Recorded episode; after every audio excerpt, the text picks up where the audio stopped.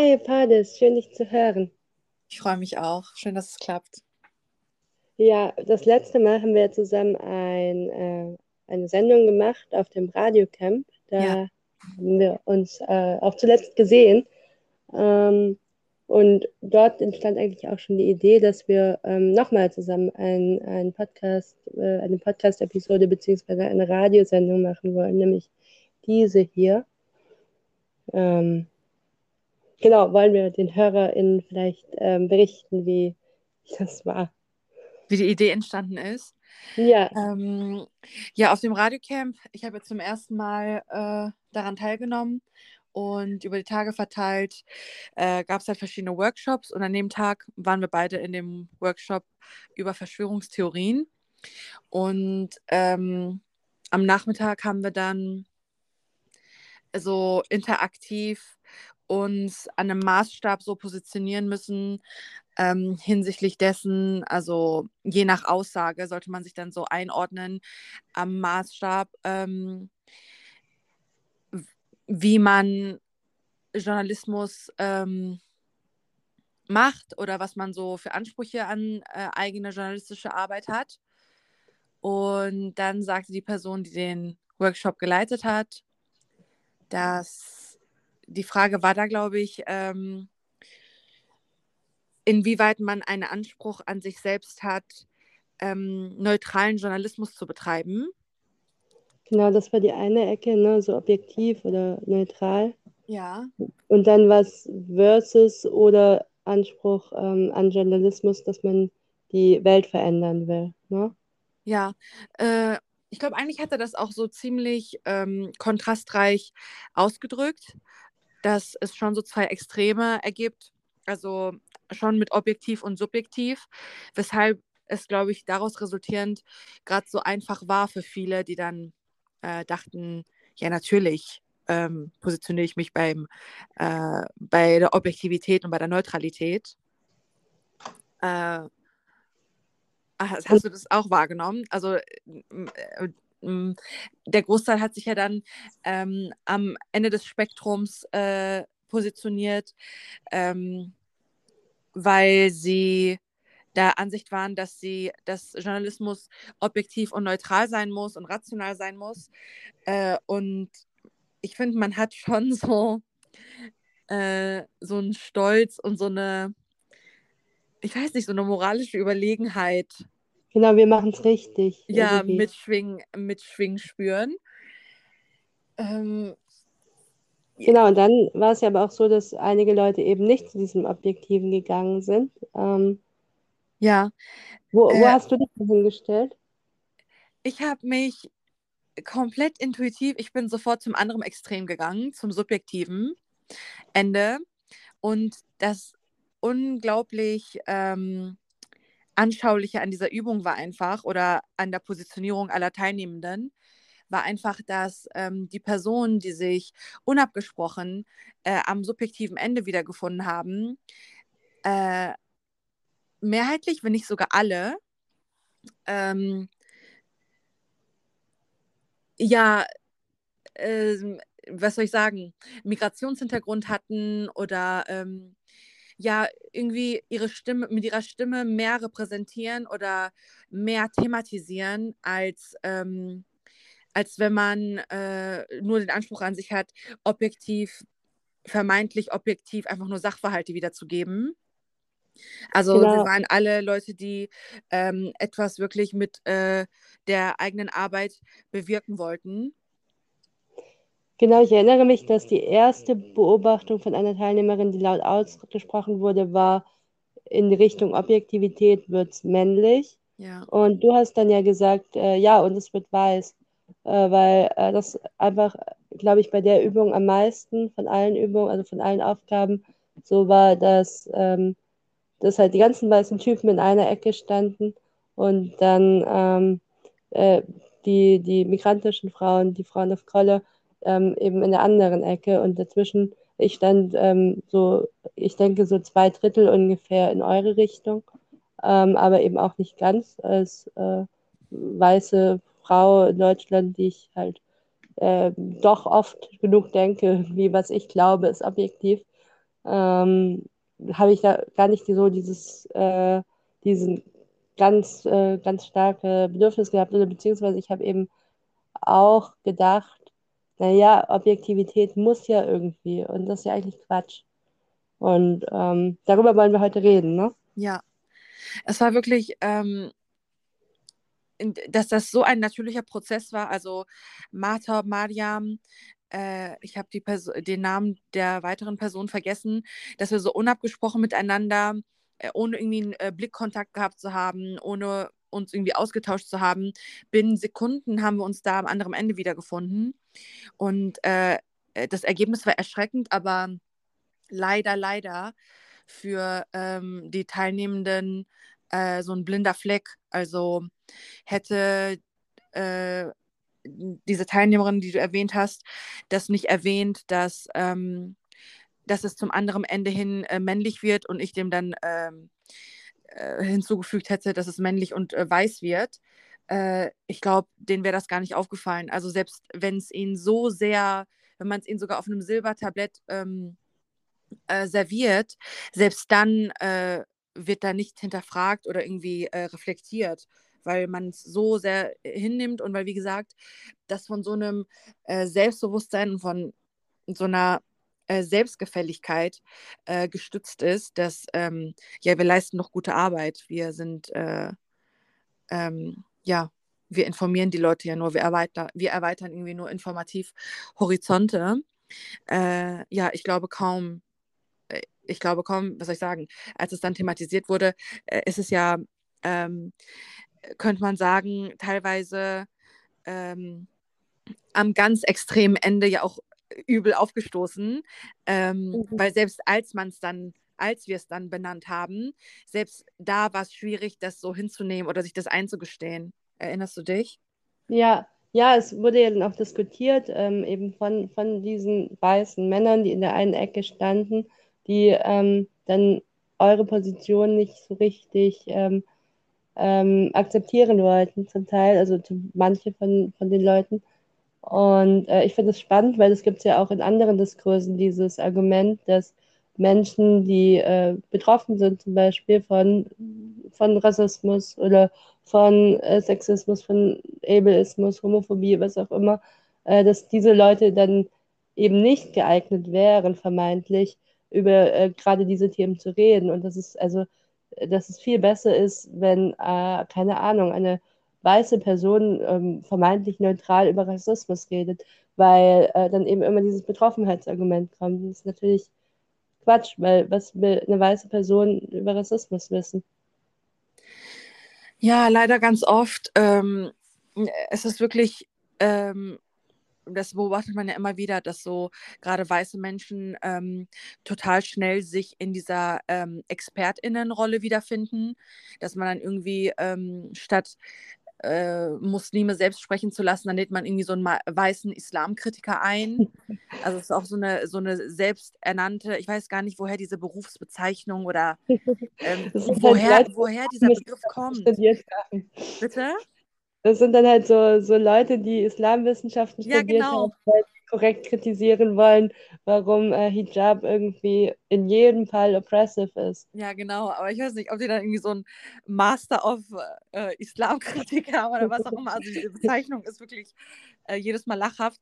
Aber ja, das ist halt dann ähm, dieses, äh, dass der weiße Mann gerade, wenn er sich dann ähm, so in der deutschen Medienlandschaft in einem Talkshow-Format äh, da so Platz nimmt in seinem Anzug, dass er dann so eine, äh, diese Seriosität ausstrahlt und ja ganz gefasst ist und so ganz rational ja nur ähm, Statistiken und Studien und Fakten wiedergibt und eine Muslima, die ähm, so einen authentischen Einblick in die Community und in die Lebensrealitäten geben würde, äh, wird dann irgendwie gesilenced mit ähm, ja, sie wäre hysterisch und ähm, das wäre alles subjektiv und wahrscheinlich ist sie ja komplett manipuliert und ähm, darf gar nicht, äh, darf gar nicht die Wahrheit sprechen und wird irgendwie unterdrückt zu Hause und so. Es ist schon krass, was da für Mechanismen ähm, äh, fun äh, funktionieren, dass das einfach so ein zusammenhängendes System ist, was es, was es, was es marginalisierten Menschen umso schwieriger macht, da ähm, ja ohnehin äh, zu Wort zu kommen äh, sich irgendwie äh, Chancen zu ermöglichen, äh, überhaupt mal das Mikrofon an sich zu reißen, um von sich sprechen zu können, um endlich subjektiven äh, subjektiven äh, Journalismus zu betreiben, in dem Sinne, dass man äh, endlich die Menschen selbst sprechen lässt und zu Wort kommen lässt. Und ähm, ja, äh, ich habe den Faden, ich habe den, ich habe, ich habe den Satz, glaube ich, vor zwei Minuten begonnen. Ich weiß gar nicht, wo ich den Satz begonnen habe, aber ich glaube, äh, man konnte mir folgen. Ja, genau. Also und ich finde das auch spannend, dass, ähm, dass es trotzdem diese feste Überzeugung gibt, dass ähm, also von, von diesen Leuten, die, äh, die den Anspruch an sich selbst haben, objektiven Journalismus zu machen, dass man daran glaubt, es würde funktionieren. Ja. Ähm, ich erinnere mich, als ich ähm, angefangen habe, mich rassismuskritisch zu bilden, äh, war ich für die Zeitung, für die ich schreibe, bei einem Konzert hier mhm. in meiner Heimatstadt. Und es war so ein, ähm, äh, ein, ein ganz multikulturelles, tolles Konzert, wo äh, MusikerInnen äh, verschiedenster Kulturen aufeinander trafen, organisiert von so einem weißen Typ, der das meiste. Ich habe mit den MusikerInnen gesprochen und sie haben gesagt, äh, sie verdienen da nicht viel. Ähm, der, der Organisator kriegt das meiste Geld so und er war auch der, der sich als der Entdecker von dieser Musik präsentiert hat auf der Bühne.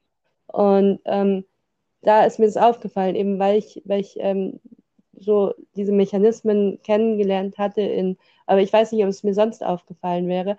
Auf jeden Fall im Publikum war die Stimmung so, boah, voll schön, das ist eine Begegnung der Kulturen, das ist, wir sind so offen, wir sind so, ähm, also es ist einfach, war für die Leute einfach so ein, so ein äh, weltoffenes ähm, Event. Ja. Und ich habe mir gedacht, ich als Journalistin berichte jetzt darüber. Und die Mehrheit oder zumindest die Menschen, mit denen ich gesprochen habe aus dem Publikum, haben das Konzert komplett anders wahrgenommen als ich. Ich habe es, also so, es war auch ein sehr, sehr weißes Publikum.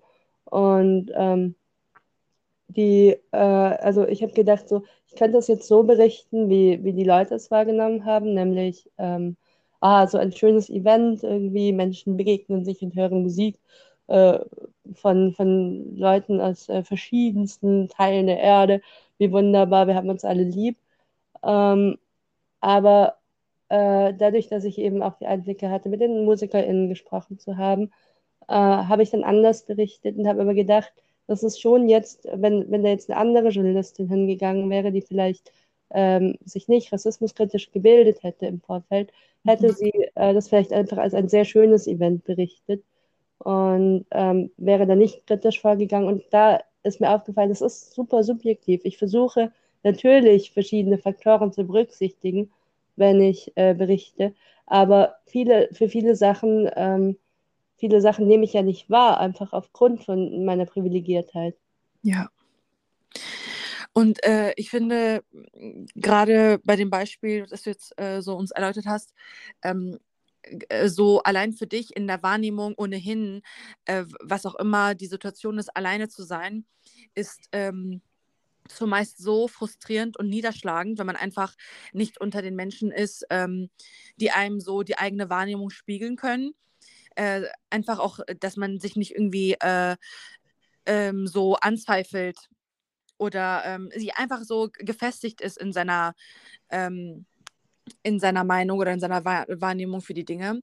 Und wie viel äh, kräftezehrender das ist, wenn man dazu noch ähm, aufgrund von äh, mangelnden Zugängen und aufgrund dessen, dass marginalisierte Menschen in solchen Kontexten unterrepräsentiert sind, ähm, wie viel kräftezehrender das dann nochmal für äh, ja, People of Color ist, ne? Das, ähm, ja, genau. Und wie viel öfter man da, wenn man dann die Stimme erhebt, wenn man dann diesen Blickwinkel beleuchtet oder versucht irgendwie ähm, äh, da irgendwie so Sehgewohnheiten ähm, in Frage zu stellen, ähm, wie oft man da irgendwie als ähm, radikal und hysterisch äh, dargestellt wird.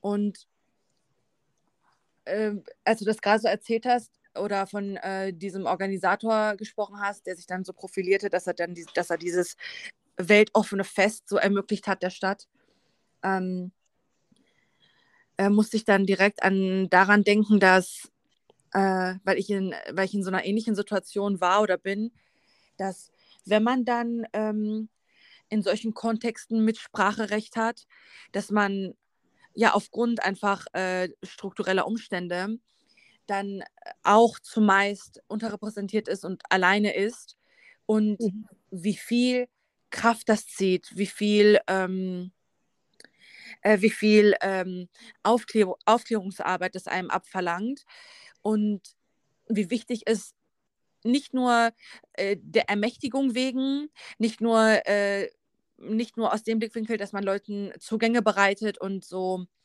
äh, sie diese sie ihr Potenzial ausschöpfen können und, ihre, und äh, Pri Privilegien genießen können und so, aber auch, dass äh, marginalisierte Menschen in, die, in solchen Kontexten, in denen sie ähm, Einfluss haben können, nicht alleine sind. Also es ist irgendwie so wichtig, ähm, äh, aus politischen Gründen aus Gründen der mentalen Gesundheit, äh, aus Solidarität, aus alledem, jemanden einfach, äh, jemanden mit am Tisch sitzen zu haben, der einen versteht. Also es ist, äh, ich kann gar nicht in Worte fassen, ähm, wie oft ich, obwohl ich komplett, äh, obwohl ich komplett ähm, weiß, dass ich äh, aufgrund meiner äh, politischen Arbeit, aufgrund dessen, dass ich ähm, politisiert bin, ich weiß komplett, dass ich im Recht bin, aber es kommt schon oft dazu, dass ich in weißen Kontexten, in meinem Arbeitskontext halt, ähm, wenn es dann, ich weiß nicht, wenn es dann darum geht, dass ich mich zum zehnten Mal mit weißen Kolleginnen äh, darüber unterhalten muss, wie wichtig Bezahlung ist und ich einfach nicht verstanden werde. Mhm. Also da, da treffe ich, äh, da, es, äh, es klingt, ähm, es klingt äh, kaum, äh, es klingt vielleicht so für Menschen kaum nachvollziehbar, aber ich, ähm, sogar ich gelange dann an Punkte, wo ich mich selbst anzweifle, weil mir das einfach so gar nicht gespiegelt wird, wie, ähm, wie dramatisch das gerade wirklich ist, dass wir uns irgendwie darüber unterhalten müssen, ähm, dass Menschen für ihre politische Arbeit beispielsweise gezahlt werden müssen, weil da einfach mhm. bei meinen Kolleginnen so wieder dieser blinde Fleck besteht und sie einfach all diese, dieses, äh, pol diese politische Theorie ähm, nicht, in, nicht in Praxis umsetzen und nicht verstehen, dass ähm, Ermächtigung irgendwie nicht bedeutet, dass wir hier irgendwie äh, äh, ja äh, uns damit profilieren, dass wir über die Lebensrealität dieser Menschen sprechen, sondern dass sie gerade ähm, real und in Praxis umgesetzt für, für den Aufwand, den diese Menschen betreiben, ähm, äh, finanziell unterstützt werden oder finanziell dafür aufgekommen wird. Also äh, ja, es ist nicht nur wichtig in dem Sinne, dass äh, äh, Menschen ermächtigt werden, dass man ihnen Zugang gewährt, aber dass auch die ein, zwei Personen, die in diesen, ähm, die in diesen Kontexten schon da sind, nicht alleine sind äh, mit ihrer Wahrnehmung. Ja, ich finde, das sind zwei äh, ganz wichtige Punkte, die du jetzt angesprochen hast. Zum einen ähm, dieses ähm, allein auf weiter Flur sein. Es ist, äh, also alle Redaktionen, also so journalistisch arbeitende Redaktionen, die ähm, das im kapitalistischen Sinne mache. Ich klammere jetzt das freie Radio ein bisschen aus, weil da ist zumindest ähm, gibt es ähm, Bestrebungen in die Richtung, dass äh, versucht wird, möglichst Zugänge für viele Menschen zu schaffen. Aber jetzt, äh, da die ähm, unternehmerisch arbeitenden ähm, journalistischen Redaktionen, die ich kenne, sind alle einfach komplett weiß. Ähm, es sind zum Großteil, also immer noch zum Großteil, also in der überwiegenden Mehrheit Männer. Und es sind eben, also zu, sagen wir, 96 Prozent weiße Menschen, die, die äh, Journalismus machen. Vielleicht ist, stimmen die Zahlen nicht, weil, ähm, also ich glaube, es gibt Statistiken, da wird sich auf Migrationshintergrund bezogen, wobei Migrationshintergrund ja so ein bisschen schwammige Kategorie ist, weil auch äh, jemand aus der Schweiz halt Migrationshintergrund hat in dieser Statistik. Aber ähm, da, da sind die Zahlen ein bisschen höher, aber die Redaktionen, die ich kenne, sind einfach komplett weiß und das ist ein Problem, weil ähm, Dadurch wird einfach nur eine auch äh, natürlich ideologisch gefärbte Weltsicht als objektiv gelabelt. Und ähm, weil, weil halt viele Menschen in diesem Land, also halt die weißen ähm, Menschen, die vielleicht nicht von Armut betroffen sind, die nicht äh, behindert sind und, und so weiter und so fort. Also viele Menschen können sich dem einfach anschließen, ähm, was, was dann in den Zeitungen geschrieben wird oder in den Fernsehshows berichtet wird. Und das ist ein Problem, weil dann ähm, wird eben jedes davon Abweichende, ähm, eben wie du gesagt hast, ist radikal gebrandmarkt, was, was ja voll Quatsch ist. Ja, äh, äh, aus dem Bereich, aus dem ich komme, ähm, das könnte man auch unter Journalismus äh, packen, weil es halt so äh, kon politischer Content, äh, den wir da so ähm, kreieren. Ähm, ja, die Komponente, wie gesagt, äh, wie wichtig ist es, so ein Ally zu haben ähm, im Kontext äh, dieser Arbeit, dass man eben nicht gehemmt wird in seinem Schaffen, ähm, dass es eben nicht abgetan wird äh, als super subjektiv und persönlich und so einzelsituativ.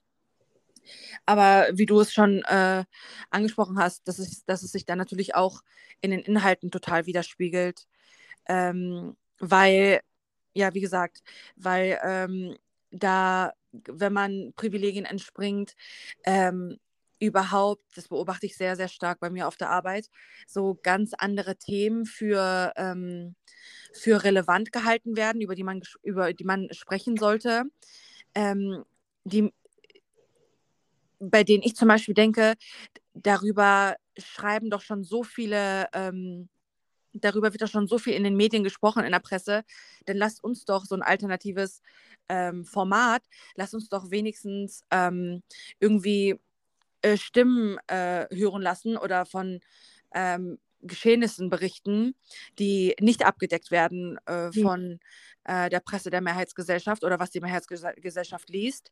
Aber ja, es ist wirklich eine immense, immens kräftezehrende Arbeit, die sich äh, ähm, da an dieser an diesem Maßstab äh, nicht hätte anschaulicher äh, zeigen können. Weil halt, wie gesagt, da diese unrüttelbare ähm, Selbstgefälligkeit herrscht, dass ähm, man doch nur gerade gute journalistische Arbeit leistet. Ähm, was, wo sei denn das Problem? Ja, genau. Was, was würdest du denn sagen? Was ist Objektivität eigentlich? Ja, was ist Objektivität? Ich weiß gar nicht, ob du es damals mitbekommen hast oder ähm, ob äh, du dich erinnern kannst. Ich habe ja äh, für den letzten Tag des Radiocamps dann vorgeschlagen, diesen Workshop zu halten weil ich dachte, gerade diese äh, Männer, die da so felsenfeste Überzeugung waren und sich damit brüsteten, dass ja, da haben sich so ein paar Women of Color äh, bei der Subjektivität platziert ähm, und sich da irgendwie so überlegen fühlten, dass sie ja nur Fakten wiedergeben würden und nur Daten wiedergeben würden. Und da hatte ich mir sehr gewünscht, dass sie an diesem Workshop, den ich angeboten hatte, ich habe den, äh, ich den dann zwar nicht mehr gegeben, es hat sich dann nicht mehr so ähm, ja, es war gerade, es war nicht so günstig und ich dachte mir, äh, dass ohnehin wieder dieselben, ohnehin sensibilisierten, politisierten Leute teilnehmen und ich diesen ähm, Effekt ja eigentlich bei gerade denen äh, bewirken wollte, die ähm, der Überzeugung waren, dass sie absolut, absolut objektiv handeln. Und äh, das, ist so eine, das ist so ein interaktiver, politisch sensibilisierender Workshop gegen äh, gruppenbezogene Menschenfeindlichkeiten. Aber in diesem Workshop, der geht zurück auf so ein psychologisches Experiment aus den Staaten in den 50er Jahren, dass so, ähm, ich glaube, jedes Mal irgendwie 50, 60 Probanden eine äh, Illustration gezeigt wurde von einer doch schon komplexen Bahnsituation, also komplex im Sinne, dass äh, dieser Illustration so sehr viele, äh, ähm, sehr viele Merkmale zu entnehmen sind. Und diese Probanden stille postmäßig, äh, also von die erste die erste Person sieht diese Illustration, ähm, hat irgendwie zehn Minuten Zeit, sich alles einzuprägen und gibt das dem, dem zweiten Probanden weiter und der zweite dem dritten, also so stille postmäßig. Und ähm, jedes Mal, äh, jedes Mal gab die letzte Wahrnehmung ähm, oder die letzte Wiedergabe äh, dessen, was auf dieser Illustration angeblich passiert, gar nicht die Realität wieder, in der Realität war das, glaube ich, irgendwie, dass ähm, irgendwie zwei weiße Personen im Gespräch sind und im Hintergrund, ähm, die sich irgendwie die, diskutieren und im Hintergrund ähm, steht einfach ein ähm, schwarzer Mann. Und jedes Mal ähm, beim Ergebnis dann, wenn dann die letzte Person wiedergegeben hat, welche Information bei ihr angekommen ist, ähm, stellte sich heraus, dass eine komplett rassistische ähm, Interpretation dessen oder dadurch, dass es einfach so die von Rassismus geprägten äh, Gedankenwelten all dieser Probanden einmal durchquert hatte, die Wahrnehmung und die Wiedergabe dieser Illustration, dass jedes Mal am Ende ähm, wiedergegeben wurde, dass ein schwarzer Mann mit einem Messer irgendwie auf einen weißen Mann in der Bahn losgegangen ist. Und diese Übung hätte ich gerne mit diesen weißen Männern ähm, äh, ja, äh, an dem Tag ausprobiert, weil einfach um sich einzugestehen, also ich, ich kann mir kaum vorstellen, dass man irgendwie jahrzehntelang in dem Beruf arbeitet und noch nie darüber reflektiert hat, aber vielleicht hätte, hätte das zur Folge gehabt, dass man sich eingesteht, dass man selbst so viel ähm, persönliche Wahrnehmung mit einbringt, ähm, persönliche ähm, Maßstäbe, die man so zumeist zusammenhangsfrei ansetzt. Um, und dann kommt im Journalismus ja noch dazu, ähm, wer was auf welcher Sprache wiedergegeben hat, dann muss das erstmal übersetzt werden. Gibt es mhm. für die Wiedergabe des Sachverhalts überhaupt so viele Synonyme auf dieser Sprache? Mhm. Äh, und was dann eigentlich im Ergebnis dann bei dir, je nachdem, welche Quelle du konsumierst und wer, wer um diese Quelle zu verfassen, ähm, auf welche Quellen zurückgegriffen hat, inwieweit kann man da von sich behaupten, ähm, dass man dann noch objektiven Journalismus betreibt? Ja, genau, das ist, äh, glaube ich, sogar eigentlich objektiver oder also das, was, was dieses Ideal von Objektivität oder Neutralität ist, äh, dem kommt es, glaube ich, näher, wenn man vorher überlegt, ich habe ja einen Standpunkt, ich sehe die Welt ja aus meinen Augen und berichte, also das, was ich berichte, ist ja immer nur ein Spiegel dessen, was ich wahrnehme. Und ähm, ich glaube schon, dass, ähm, dass sich das einzugestehen tatsächlich zu einem besseren ähm, journalistischen Produkt führt, auch bei weißen Männern. Weißt du, was ich meine? Ja. Ähm, ja, äh, die Einsicht blieb an dem Tag schon aus, aber ähm, ja, was soll ich sagen? Ich weiß nicht, ob äh, es in dem Fall äh, auch so ein Altersaspekt war, dass man irgendwie festgefahren ist ähm, in seiner Art und Weise zu arbeiten, aber auch wenn man einfach in dem Bereich ähm, jahrzehntelang, weil das, weil die strukturellen Umstände das halt hergeben, äh, so gut durchgekommen ist und so erfolgreich war in dem, was man gemacht hat, dass mhm. ähm, dass da, dass da wirklich keine Zweifel aufkommen. Also selbst wenn ähm, wir diesen Workshop durchgeführt hätten und diese Person äh, sich das irgendwie hätte eingestehen müssen, äh, das System stützt es ja total. Ja, total. Also er wird ja, er, er, er wird ja auf Ewigkeiten ähm, so weitermachen können. Ja. Ohne dass ähm, ohne dass er in solche Situationen gerät, dass man ihm so einen Spiegel vorhält und er sich irgendwie in Frage stellen müsste. Ja, genau, weil wenn er so berichtet, wie er wahrnimmt, dann ähm, ist der Spiegel, den er bekommt, halt, wir haben das auch so wahrgenommen, weil in der Redaktion, in der er sitzt, sind die meisten Menschen eben, äh, haben wahrscheinlich ähnliche Wahrnehmungen wie er. Ähm, genau, ich wollte noch auf den anderen Punkt zu sprechen kommen, den du vorhin erwähnt hast, nämlich ähm, den, ähm, du hast erzählt äh, von deinem Arbeitskontext, dass du immer wieder diskutieren musst, dass Expertinnentum ähm, nicht umsonst sein kann. Ja. Und ähm, das ist ja auch ein anderes spannendes Phänomen, dass eben äh, die gleichen Leute, die eben dann äh, von sich selbst behaupten, dass sie ähm, objektiv sein können und eben objektiv sind, dass die dann ähm, sich besonders progressiv und äh, besonders, äh, ja, keine Ahnung, vielleicht auch zeitgeistig vollkommen, wenn sie dann ähm, sich auf ExpertInnen berufen oder ähm, also zum Teil wahre, echte ExpertInnen die, äh, und zum Teil eben auch ähm, Menschen, die sie als ExpertInnen labeln, aus, aus irgendwelchen Gründen. Aber eben, dass es selten so ist, dass ähm, dass tatsächlich für Expertise ähm, dann äh, oder dass die Expertise dann ähm, angemessen entlohnt wird. Ähm, und das ist auch ein Problem. Also, dass man sich dann eben schmückt mit, wir haben ähm, hier eine schwarze Frau im Interview, die äh, uns heute über, äh, über ihre Sicht auf Polizeigewalt berichtet, weil sie ist ja eine schwarze Frau, so, deswegen weiß sie, also weiß, weiß der, aber dann bezahlen wir sie aber nicht, weil das wäre ja zu viel des Guten. Ja, also ich hatte diese Diskussion, du, kannst, du, kann, du machst dir keine Vorstellung, wie oft ich diese Diskussion hatte und wie viel Kraft äh, mich das gekostet hat. Also äh, es hat mich zehnfach so viel Kraft gekostet, wie mich die äh, Arbeit eigentlich kostet. Äh, und selbst das äh, wird ja nicht so wahrgenommen, weißt du? Also, mhm. dass, ähm, dass ich in dem Moment, ähm, dass in mir so viel losgetreten wird und so viel arbeitet und so viele äh, Gedankenprozesse und warum, warum verstehen diese Menschen mich nicht und ähm, warum ähm, führen wir überhaupt, also warum, wie kommt es, dass wir so zusammengewürfelt an diesem Tisch sitzen und wir eigentlich alle das Ziel haben, irgendwie ähm, politische Inhalte zu machen, die ähm, Menschen sensibilisieren. Und wir sind diesbezüglich, wenn wir dann das, wovon wir sprechen, in Praxis umsetzen wollen und was, was dann die als gezielte Ermächtigung von marginalisierten Menschen ist, die uns ihre Expertise zur Verfügung stellen, wenn es dann um die Bezahlung geht, gehen die Meinungen so auseinander.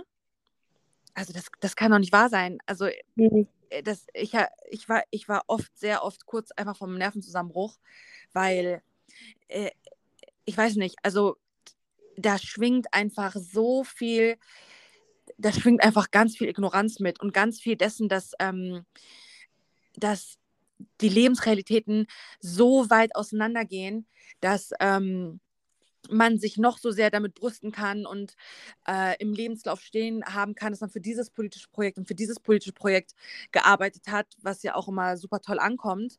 Aber ähm, wenn es dann darum geht, irgendwie ein, äh, ein Gespür, ein Gefühl zu haben für die Situation des Menschen, ähm, wie man, äh, wie man, wie man gezielt helfen kann, wie man gezielt helfen sollte, da ist gar kein Nachempfindungsvermögen, da ist gar kein Einfühlungsvermögen. Weil ich verstehe es nicht. Also ich weiß, ob es da irgendwie an Identifikationspunkten mangelt, weil es war schon oft äh, auf meine Arbeit, dass dann so Aussagen gefallen sind wie, ja, es ist ja nur eine halbe Stunde, die Person kann das ja bestimmt auch kostenlos machen. Ja, und das ist eben auch dieses, äh, das ist eigentlich das Gleiche, was mit Praktika passiert zum Beispiel, dass wir davon ausgehen, dass Menschen ähm, kostenlos arbeiten können, damit sie Berufserfahrung kriegen im Gegenzug. Und das können manche Menschen, aber die meisten Menschen können das halt nicht, weil die meisten Menschen keine reichen Eltern haben, die dann zahlreiche Praktika finanzieren. Und genauso ist es, wenn ich jetzt, ich weiß nicht, wenn ich den Feuerwehrhauptmann interviewe ähm, für, für die Zeitung, für die ich arbeite, dann kommt mir natürlich nicht in den Sinn, den dafür zu. Äh, also für den ist es einfach nicht sehr entbehrungsreich, diese, ähm, diese halbe Stunde zur Verfügung zu stellen.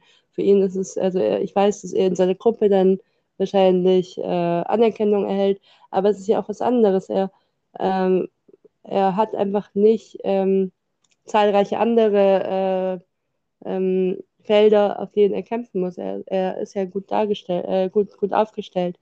Und ähm, dass Menschen unterschiedliche Lebensrealitäten natürlich auch. Ähm, also nicht alle Menschen kostenlos äh, äh, ihr Wissen zur Verfügung stellen können. Das ist einfach was, was dann ausgeblendet wird. Ja, und ähm, dass, dass ich dann, wie gesagt, dann so allein an diesem Tisch bin und dann jedes Mal erklären muss, dass ähm, es nicht sein kann, dass diese Menschen ähm, Faschismus widerfährt, Rassismus widerfährt, sie sich dem dann widmen, sich irgendwie jahrelang damit auseinandersetzen, politische Arbeit leisten, über so große Wissensschätze verfügen, sich die Zeit nehmen, uns Einblick geben, so authentische Einblicke in ihre Erfahrungen, in ihre Communities, was jedes Mal so Kraft kostet, irgendwie auch ähm, äh, leider Gottes in eigenen Traumata so wühlen zu müssen, manchmal sich sogar als Beispiel nennen zu müssen, um, um die Zuhörer, Zuhörerinnenschaft ähm, mal dazu zu bringen, ähm, aufmerksam zu sein. Und äh, ja, all das wird irgendwie nicht gesehen, wird nicht gewürdigt und es wird einfach abgetan mit, ähm, ja, es ist ja nur, ist ja nur eine halbe Stunde, sie kann das ja bestimmt auch kostenlos machen. Mhm. Was ich gerade, weil ich da so ähm, antirassistisch denke, weil ich antikapitalistisch denke, gar nicht mit mir vereinbaren könnte. Also ich maße es mir gar nicht an, irgendwie ähm, mir Gedanken zu machen, dass ja vielleicht, vielleicht ähm, gehört sie einer Community an, die marginalisiert ist, aber sie speziell, sie individuell äh, ist irgendwie äh, finanziell abgesichert. Das maße ich mir gar nicht an, weißt du? Ähm, ja. Das ist gar nicht so mein Spielplatz, um irgendwie mir Gedanken zu machen, ja, sie braucht es nicht oder es ist ja nur eine halbe Stunde oder was auch immer. Äh, äh, also ja, ich habe keine Ahnung, aber wie gesagt, da ist es sehr, sehr wichtig und ähm, das war in meinem Fall auch so, dass ich ähm, alle Kraft dafür aufgewendet habe, als unser Team sich verkleinerte und wir ähm, äh, nach äh, KollegInnen gesucht haben, Kolleginnen gesucht haben, dass ich alle Kraft dafür aufgewendet habe, dass auf jeden Fall ähm, jemand dazu stößt, da, dass, dass ich nicht mehr in dieser, jedes Mal in dieser Erklärungsnot bin. Es ist ja nicht mhm. nur das, also es war äh, jedes Mal, wenn es sich so Konflikte ergeben haben, war es halt, dass ich missverstanden wurde. Aber mhm. mit der Zeit äh, wirke ich dann wieder Aggressor, weißt du? Mhm. Ich ja. bin dann hysterisch und ich bin eine Diva und äh, ich habe immer was zu bemäkeln. Ähm, und es war mir dann sehr, sehr wichtig, dass jemand dazu stößt, der äh, auch schon politische Arbeit geleistet hat, der sensibilisiert ist, äh, Entschuldigung, die sensibilisiert ist, die politische, politische Arbeit geleistet hat, die einer marginalisierten Community entspringen äh, oder ne, sich womit auch immer identifiziert, ähm, für, die einfach ein Gespür dafür hat, ähm, was leider nicht so leicht umzusetzen war, weil ähm, äh, sich nur weiße Frauen beworben haben, mhm. äh, was ja auch äh, sehr sprechend ist. Mhm. Äh, dass, ähm, ja, wer kann sich womit identifizieren? Dass irgendwie so, äh, so ein Magazin, politische Inhalte, äh, ja, ich weiß nicht, äh, das erfordert ja auch so ein Selbstbewusstsein, ne? Irgendwie ja. ähm, äh, diese Sichtbarkeit und ähm, dieses Verantwortungs, äh, Verantwortungsgefühl, sich irgendwie so das, das Können so in sich dafür zu erkennen. es haben sich leider nur, was heißt ja, ich muss leider sagen, leider, weil ich, wie gesagt, weiterhin die einzige Person in diesem Team bin. Ähm, es haben sich, wie gesagt, nur weiße privilegierte Frauen beworben. Und ja, deswegen und seither ist es mir umso wichtiger, ähm, dass es halt nicht so im Sinne von Tokenis Tokenism, ja, da ist jetzt so eine Person dieser Community, sitzt da mit am Tisch und kann mitentscheiden. Es ist so, so wichtig, nicht nur Zahlen und Quoten wegen, sondern einfach, dass gerade diese Menschen nicht alleine sind und ja. nicht immer wieder sich beweisen müssen und nicht immer wieder erklären müssen und nicht immer wieder verdutzt angeschaut werden und als aggressiv und hysterisch und kompliziert abgetan werden, einfach weil da so eine riesige Kluft herrscht. Also ich fühle mich echt wie manchmal aus einer, aus einem, aus einer Parallelgesellschaft. So mhm. unverstanden fühle ich mich. Ich denke aber eigentlich ist es ja, also es ist äh, auch wirklich, wenn man diesen, also wenn man wirklich diesen Anspruch hat, objektiven Journalismus zu machen, dann ist es auch äh, zwingend, ähm, Menschen mit unterschiedlichsten Erfahrungshorizonten mit am Tisch zu haben. Weil sonst äh, machst du nur was vermeintlich Objektives. Wenn, also wenn, wenn ich nur, äh, also wenn ich äh, nur Mitglieder einer Gruppe, also und, und vor allem eben dieser, dieser Gruppe, die eh schon ähm, die Diskurse beherrscht in diesem Land, also wenn eben nur Weiße am Tisch sitzen und diesen Diskurs irgendwie mitprägen oder eben fast ausschließlich in eurem Fall, ähm, dann fehlt ja einfach richtig viel, zu, um so ein ganzes Bild zu haben. Also ich glaube, es ist auch, wenn man dieses hehre Ziel irgendwie hochhält, dann ist es heuchlerisch, ähm, ähm, nur bestimmte Menschen zu Wort kommen zu lassen. Ja, das ist äh, ohnehin äh, Inhalte äh, äh aufs äh, auf immense Art bereichern würde und ähm, viel interessanter gestalten würde, wenn mehr Menschen mitsprechen könnten und endlich ähm, äh, endlich Medien breiter thematisch breiter aufgestellt wär, wären, dass das überhaupt verkannt wird und dass da so Potenzial nicht erkannt wird und ähm, den Leuten eingestanden wird, ist auch ähm, äh, ist eine Respektlosigkeit für sich. Aber ähm, ja, absolut. Gerade halt in politischen Kreisen und gerade, und das ist es halt auch, ne? Darüber haben wir auch gesprochen, dass so ähm, ich finde vermehrt, gerade wenn es so um, politischen, um politische Arbeit geht, die irgendwie mit Social Media verknüpft ist, wie das so, ähm, eine, wie das so förmlich eine Nische geworden ist, ähm, mit der Leute sich äh, so immense Reichweiten äh, aufbauen können. Äh, und was da Menschen für Profit äh, draus schlagen können. Ähm, und wie das wie man vermeintlich oft von außen denkt, dass das dann ähm, doch Safe Spaces sein müssen, weil äh, in Kreisen, in so Bubbles, äh, wenn man sich irgendwie unter politisch aktiven Menschen, bei denen man denkt, die befassen sich jeden Tag mit der Materie, äh, die werden schon all diese Mechanismen nicht reproduzieren dass man äh, da irgendwie äh, nicht dem ausgeliefert ist, sich erklären zu müssen oder ähm, erklären zu müssen, was, warum, äh, so nicht äh, passieren sollte, ähm, dass dem erstens nicht so ist und dass gerade dass diese Dynamik entsteht und schon entstanden ist in den letzten Jahren, dass sich da äh, so förmlich ähm, eine, eine Bloggerschiene daraus ähm, etabliert. Also so förmlich so kleine ähm, Popstars des deutschen politischen Algorithmus äh, sich so herauskristallisieren, so, ähm, ja, ich weiß nicht, so äh, Alice Schwarzer Nachwuchs, ähm, ist, äh, ich, ich finde das immens problematisch. Ich finde ja, das sehr, sehr, ich, ja. Also ich finde, es ist auch was, ähm, also manchmal falle ich da einfach voll drauf rein. Ich weiß nicht, es geht ähm, bestimmt einigen Menschen so, dass man erstmal denkt, oh, die Person hat irgendwie Inhalte, da kann ich äh, vielleicht was lernen oder zumindest nachvollziehen, was sie schreibt.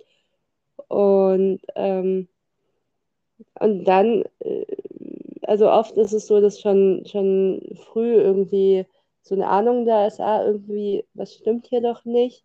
Aber dann passieren manchmal auch so einfach so Sachen, also keine Ahnung, so ein aktuelles Beispiel ist jetzt, äh, ich habe es nicht sehr arg verfolgt, aber wir haben es ja auch im Vorgespräch angesprochen, die Diskussion um ähm, Sophie Passmann. Ich glaube, sie ist Autorin ähm, und eben. Ja, das, das sind, Miri, das sind alles Autorinnen.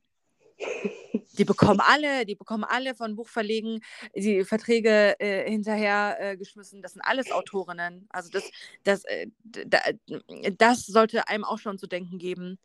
Äh, wie vielen weißen Frauen, von wie vielen weißen Frauen wollen wir denn noch lesen, ähm, was alte weiße Männer, also ich weiß nicht, inwiefern sich da Standpunkte unterscheiden. Stimmt, und das war, das war ja auch, glaube ich, schon, äh, das war ja, ich glaube, es ist Sophie Passmann. Ähm, sie hat ja auch irgendwann ein Buch geschrieben, in dem ja. sie äh, die Position von alten weißen Männern verteidigt, oder? Das war auch sie. Ja, das Buch ist von ihr. Ich habe es nicht gelesen. Ich möchte es auch nicht lesen.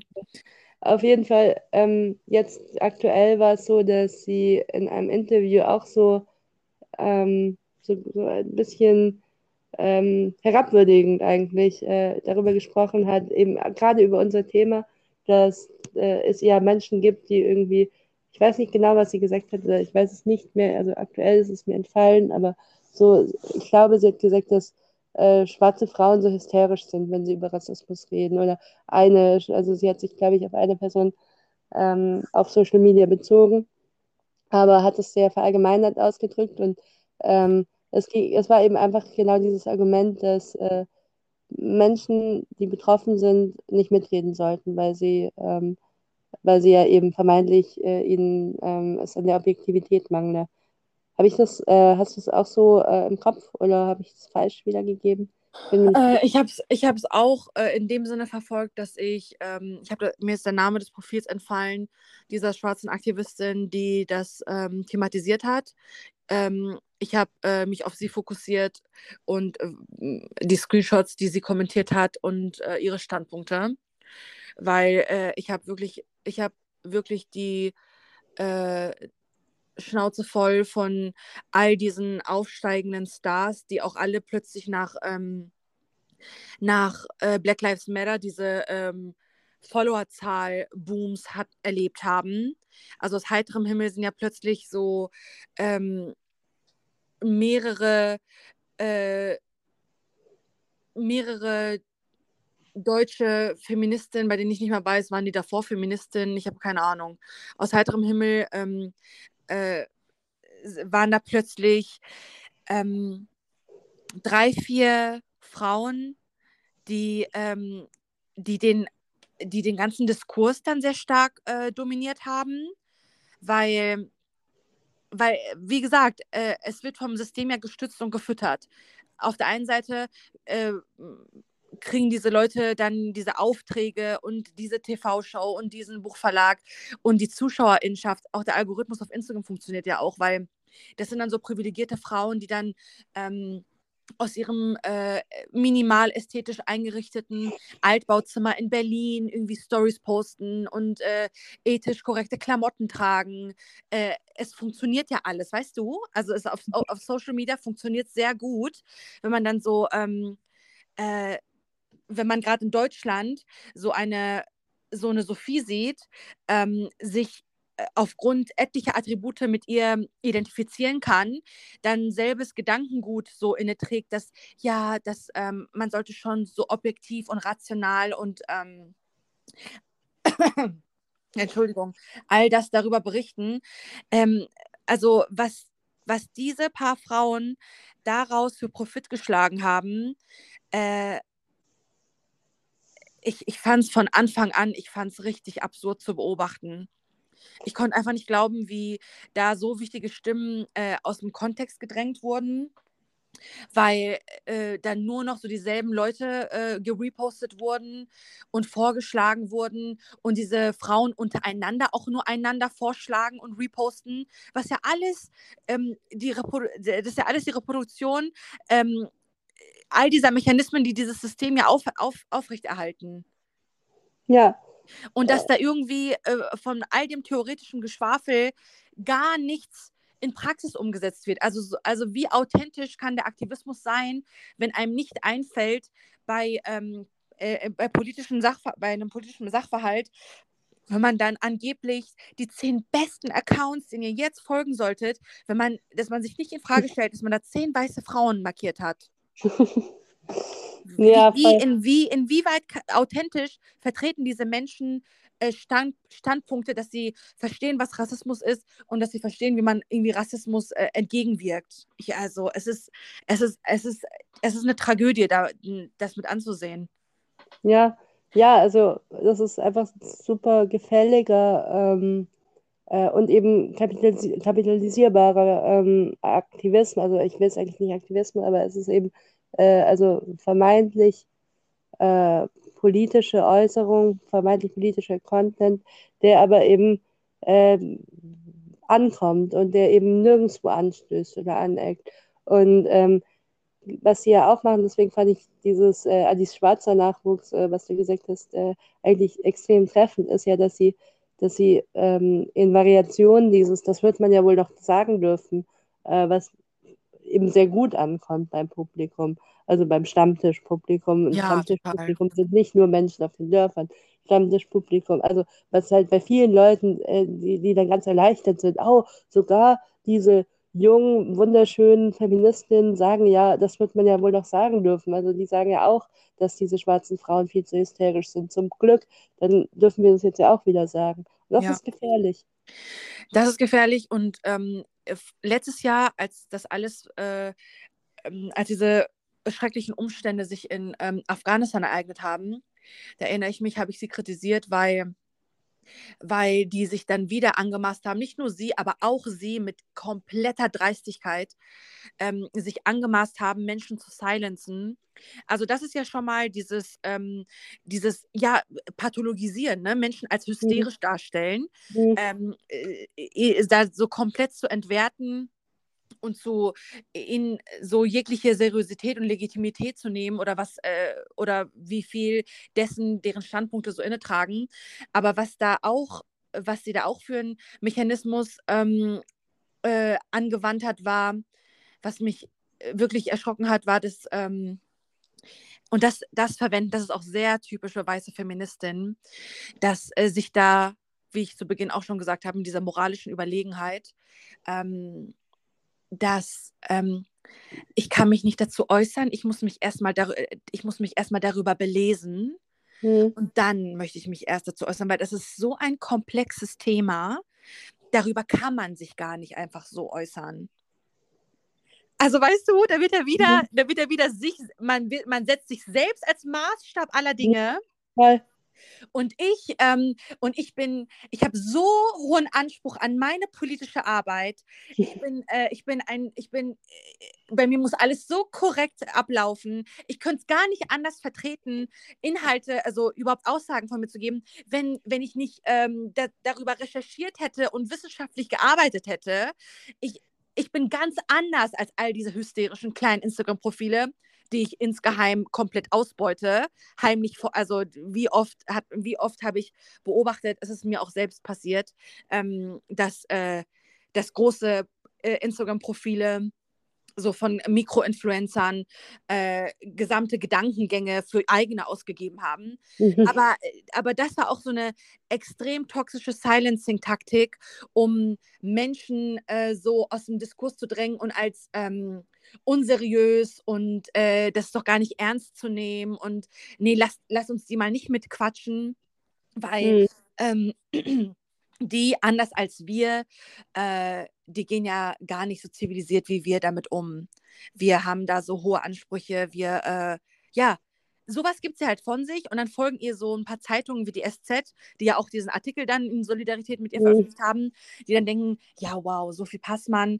Ähm, also weißt du, man, äh, man, die inszenieren sich ja total als ähm, als Maßstab aller Dinge. Und das ist ja ganz anders als die anderen äh, wahrhaftigen, objektiven, wissenschaftlich gestützten Aktivismus betreiben.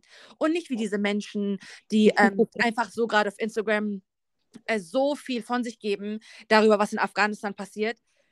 Und da gar nicht berücksichtigt wird, weil ich habe halt darüber dann geschrieben, dass meine erste Anekdote an die Situation in Afghanistan einfach ähm, zurückging äh, zurückging in mein Kindergartenalter. Also mhm.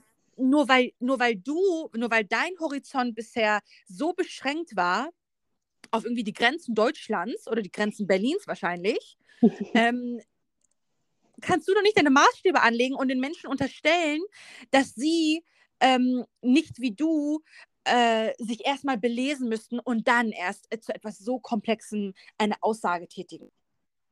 Ja, das ist ja okay. Sophie muss ja nichts sagen. Also ich muss nicht hören, was Sophie zu Afghanistan sagt, aber dann soll sie halt ihre Reichweite nutzen und äh, sie Leuten zur Verfügung stellen, die da was Sinnvolles beitragen können. So, also ja. mir, ist, mir ist Sophies Meinung da eigentlich egal. Ähm, es könnte so einfach sein. Es, es könnte so einfach sein. Ja. Ich muss leider einwerfen, dass wir gleich ähm, die volle Stunde erreicht haben und das ist ähm, unsere Radiodauer. Deswegen ähm, ja. würde ich mich vielleicht auf ein kurzes letztes Thema beschränken. Ich fände es nämlich noch so als äh, positiven, hoffnungsvollen Ausblick schön, ähm, kurz darüber zu sprechen. Was denkst du denn, wie könnte es besser sein? Ja, wie könnte es besser sein? Ähm, ich glaube, das haben wir im Laufe der Folge schon oft äh, angesprochen äh, im Zuge der Kritik. Ähm, wie könnte es besser sein?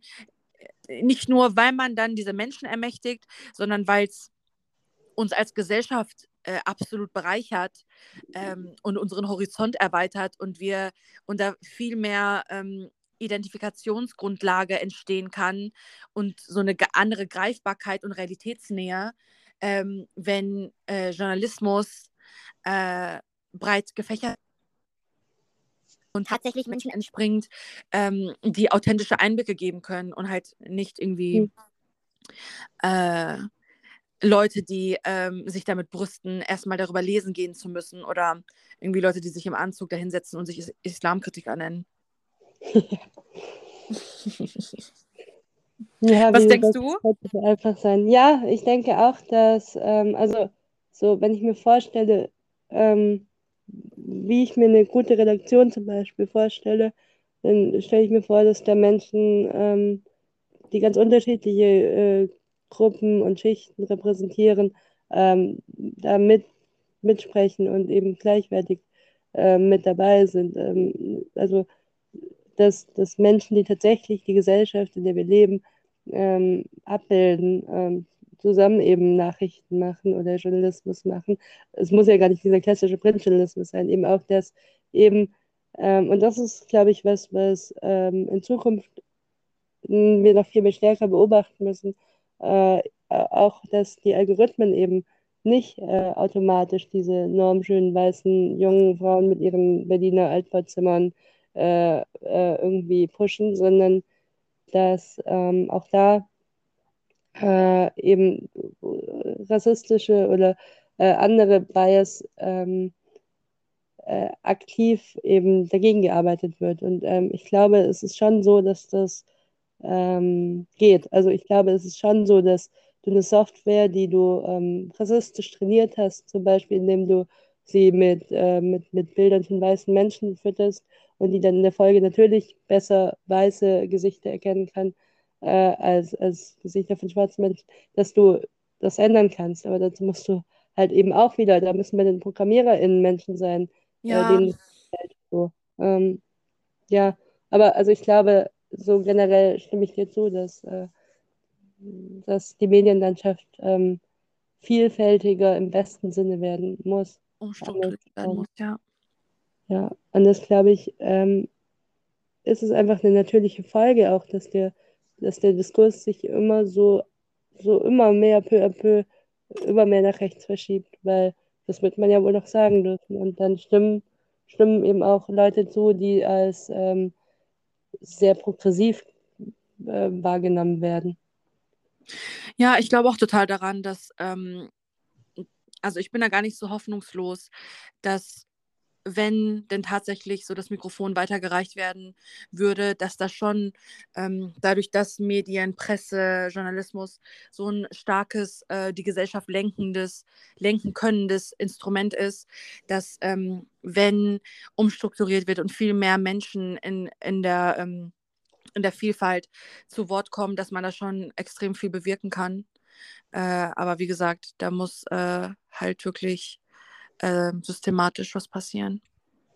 Ja, schön ist es ja, dass es solche Organisationen wie das Netzwerk Medienvielfalt gibt oder die neuen deutschen MedienmacherInnen oder die Leitmedien, wo ähm, Menschen, die ähm, äh, von verschiedenen Diskriminierungsformen betroffen sind, sich zusammenschließen und sagen, wir machen Journalismus und wir zeigen JournalistInnen, die äh, eben nicht betroffen sind, wie man es besser machen kann. Ja, absolut. Ich stimme dir zu. Ich danke dir für die Zeit Danke. und ähm, genau, habe mich sehr über unser Gespräch gefreut. Ich danke dir fürs Gespräch. Tschüss. Tschüss.